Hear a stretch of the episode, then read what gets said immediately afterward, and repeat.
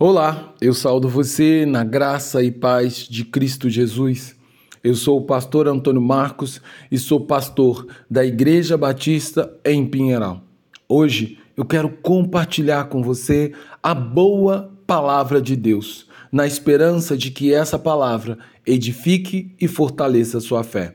Para isso, então, eu quero refletir com você na devocional João, o Evangelho do Amor, hoje no tema a grande declaração de amor, no texto que está em João, capítulo 3, versículos 16 e 17, que diz: Porque Deus amou o mundo de tal maneira que deu o seu Filho unigênito, para que todo aquele que nele crê não pereça, mas tenha a vida eterna. Porque Deus enviou o seu Filho ao mundo não para condenasse o mundo, mas para que o mundo fosse salvo por intermédio dele.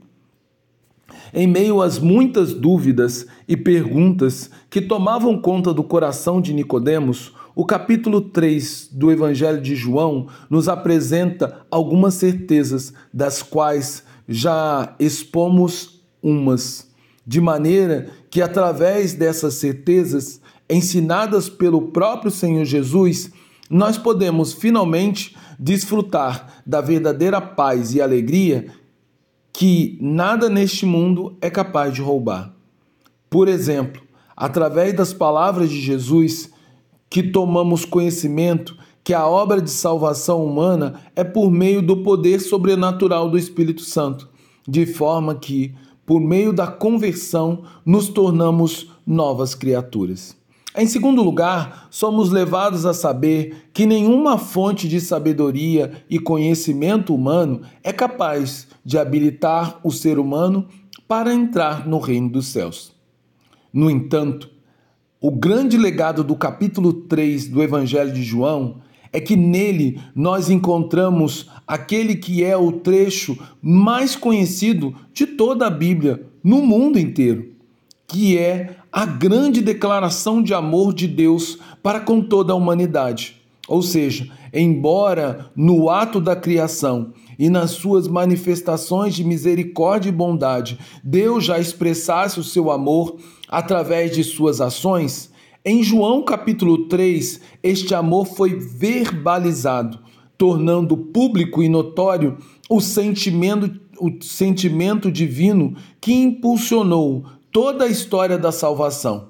Esse amor divino é evidenciado em toda a sua grandeza no fato de que Deus não poupou o seu próprio Filho unigênito, Cristo Jesus, a quem amava profundamente, oferecendo-o como um sacrifício.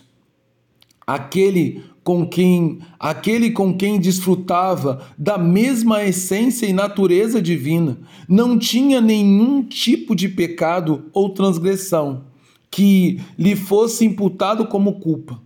Deus o enviou ao mundo para viver entre os homens, sendo ele maltratado e perseguido, embora jamais ele tivesse cometido erro algum.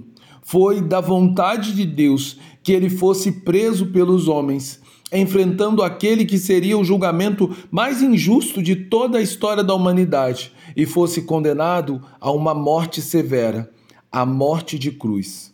Assim, pelo santo sacrifício do Filho de Deus, Cristo Jesus, todo aquele que creu, recebeu Jesus como sendo legítimo Filho de Deus, não ficou mais sujeito a perecer por causa da ação do pecado, mas foi purificado pelo sangue puro e inocente do Senhor Jesus. Por isso, esse trecho da palavra de Deus se tornou o mais conhecido, o maior, o versículo mais conhecido dentre toda a Bíblia. No entanto, não adianta absolutamente nada saber que Deus nutre um amor tão grande por nós se não tivermos coragem para tomar posse de todo esse amor. E não adianta absolutamente nada saber que o sangue de Jesus, puro e inocente, é puro e inocente se verdadeiramente não deixarmos esse sangue purificar limpar o nosso coração, perverso que está dominado por todo tipo de pecado. Portanto, É realmente maravilhoso saber que, em meio a todas as nossas dúvidas e incertezas, ainda assim, Deus nos ama e nos ama de uma forma tão intensa e forte que não poupou o seu próprio filho para nos dar salvação mediante o sacrifício remidor de, de, do Senhor. Deus nos deu aquilo que tinha de mais precioso do céu para que nós tivéssemos salvação. E na sua doação, ele manifesta o seu amor, para que nós não tenhamos dúvida daquilo que o Senhor sente por nós. Portanto, se realmente queremos desfrutar desse amor, precisamos crer com o coração e confessar com a boca.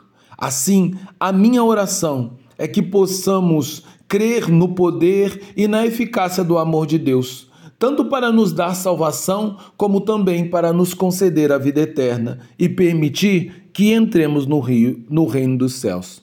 Portanto, eu convido você nessa manhã, você que carrega dúvidas, que tem tristezas e que carrega incertezas no seu coração, a crer que as palavras de João, elas apontam para o amor de Deus para a sua vida. E isso não é algo que você possa duvidar, mas apenas algo que você deva crer. Crer para ter a salvação, crer para ter alegria e paz nessa vida. É em nome de Jesus Cristo. Agora que o amor do Pai, a graça do Filho e o poder e as misericórdias do Espírito sejam sobre a vida daqueles que foram atingidos pelo amor de Deus. Amém.